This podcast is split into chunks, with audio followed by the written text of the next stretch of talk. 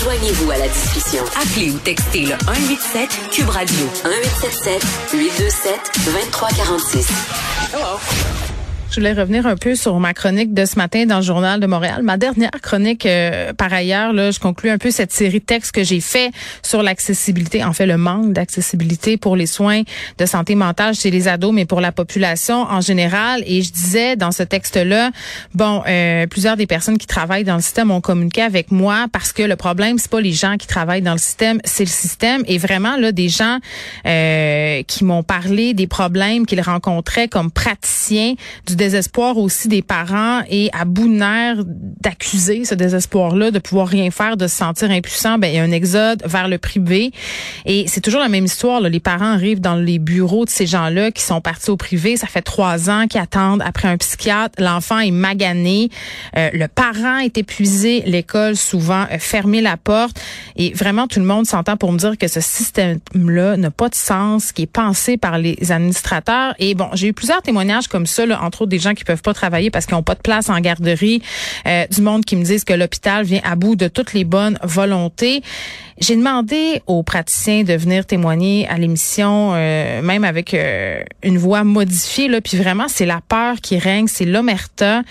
Et puis, ce que je retiens de, de toute cette histoire euh, que j'ai couverte par rapport au manque d'accès aux soins, c'est qu'on devrait libérer la parole des travailleurs de la santé le temps d'une commission pour qu'ils puissent venir témoigner de ce qu'ils vivent au quotidien. Parce que si on, on veut une vraie réforme de la santé, on n'a pas le choix. Il faut faire comme avec les travailleurs de la DPJ, dans le cadre de la commission Laurent, et pour toutes sortes d'autres commissions. On pourrait faire la même chose avec le milieu euh, scolaire. Il euh, faut que les gens qui travaillent sur leur terrain puissent venir dire leur façon de parler. Et j'ai reçu un courriel suite à ma chronique euh, d'une personne qui a travaillé 12 ans. Euh, non, en fait, c'est pas vrai. Il a travaillé 34 ans comme professionnel en santé mentale, maintenant retraité depuis 12 ans. Euh, cette personne-là, là, qui a été dans le syndicat, qui a été cadre, qui a été clinicien en clinique externe, en clinique interne. Donc, vous comprenez, là, c'est une personne qui a beaucoup d'expérience. Il me dit, j'ai vu le système se dégrader au cours des années. les services aux malades de plus en plus euh, 13 ans, euh, cette transformation là, du système de santé, les cliniques par rapport à la réforme Barrett, bien évidemment, qui ont disparu euh, graduellement, des cliniques qui sont devenues hyper spécialisées. Et parallèlement à tout ça, les coupures drastiques qui ont amputé les services. Il a assisté au transfert vers le privé, le manque de soins aux malades psychiatrisés qui est criant. Et il a dit, euh, il me dit, il me confie cet homme-là qui a pris sa retraite par dépit c'est même pas parce qu'il avait atteint l'âge de la retraite. Là. Il, aurait pu rester encore. Euh, il a pris sa retraite parce qu'il était écœuré, parce qu'il dit le travail des cliniciens, c'est devenu un travail administratif. Le malade est très loin dans les préoccupations des dirigeants et des médecins. Le malade n'est plus au centre des soins. Et ça, je trouvais ça important de, de dire ça, de lire ce courriel-là, euh, parce que c'est ça qu'on entend, c'est ça qu'on a entendu hier quand on a reçu ce monsieur qui a perdu deux personnes par suicide, dont sa propre fille, euh, et qui avait vraiment l'impression que la santé mentale n'était plus au cœur du système. Puis c'est d'ailleurs, je faisais référence aux commissions Laurent, euh, tantôt à la commission Laurent, pardon, par rapport à la DPJ, et, et la conclusion, c'est qu'on doit remettre l'enfant au cœur euh, des interventions de la DPJ. Ben j'ai envie de dire que c'est la même chose dont on aurait besoin pour le système de santé, surtout en santé mentale.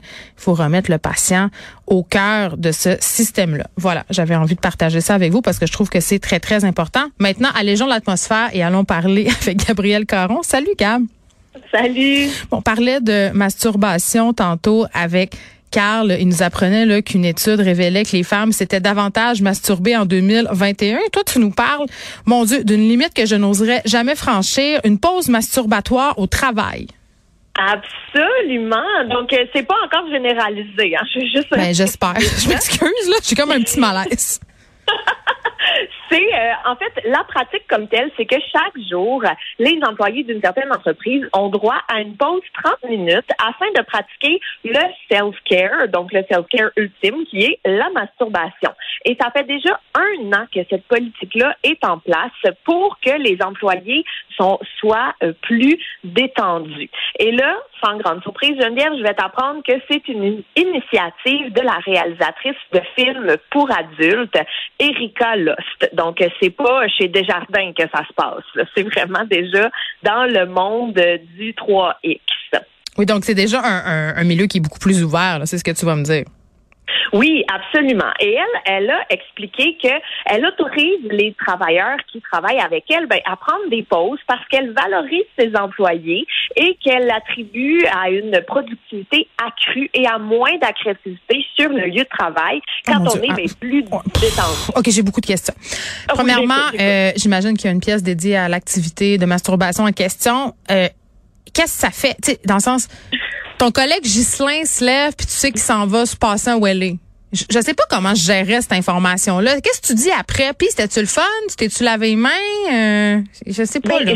J'avoue que av- avec l'article ne venait pas comme une visite des locaux. là. Non, je comprends, mais moi, je te pose une question, là. Je veux dire, euh, Eh. sérieusement, je veux dire, c'est comme, c'est un tabou encore plus grand que, je m'excuse de dire ça, là, que faire caca au bureau, là. Tu sais, je veux Mais dire. en même temps, oui, oui, mais en même temps, c'est une pratique qui est mise en place depuis un an. Fait que je me dis peut-être parce que les gens travaillaient plus à distance. Donc, si tu es dans ton confort chez toi. Mais c'est Ben, ça, on le sait, hein. On, a des gens à la santé publique qui ont déjà partagé des liens d'un vidéo porno de pied, là. Donc, on sait que les gens s'adonnent euh, à la masturbation en télétravail. Maintenant, en présentiel, c'est une autre affaire.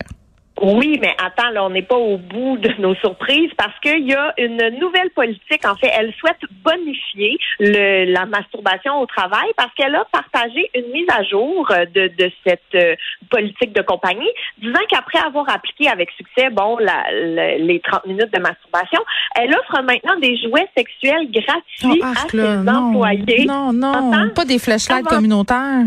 Non. Mais non, c'est pas communautaire. Voyons donc, chacun a le sien. Là, Ok, c'est pas partagé.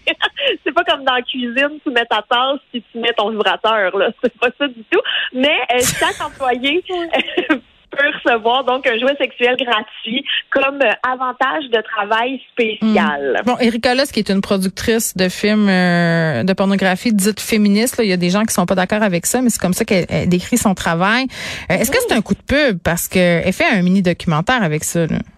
Ben oui, absolument. En fait, elle a partagé un mini doc- documentaire sur sa chaîne YouTube que vous pouvez trouver super facilement, où elle fait un genre de vox pop avec des gens euh, afin de leur demander ben, à quelle fréquence euh, ils se masturbent, à quelle fréquence ils trouvent du temps pour être seuls. Et il y a beaucoup de réponses. Évidemment, ça va dans toutes les directions. Mais ce qui ressort énormément, c'est que plus les gens sont stressés, plus ils vont se masturber. Et ils ont reconnu aussi que, ben, avec le travail à la maison, ça nous laisse peut-être un peu plus de temps pour euh, se faire plaisir. Pratiquer l'onanisme. oui, C'est le mot chic pour masturbation. Tu sais, moi, j'essaie, j'essaie de relever le, le niveau ici. Là. Ben, c'est parfait. Mais une chance que tu es là. Je sais pas ce que je ferais sinon. Mais en fait, ce que je trouve intéressant, c'est la motivation derrière son documentaire. Parce que ce qu'elle souhaite faire avec tout ça, ben, c'est normaliser les conversations sur le sexe et sur la sexualité.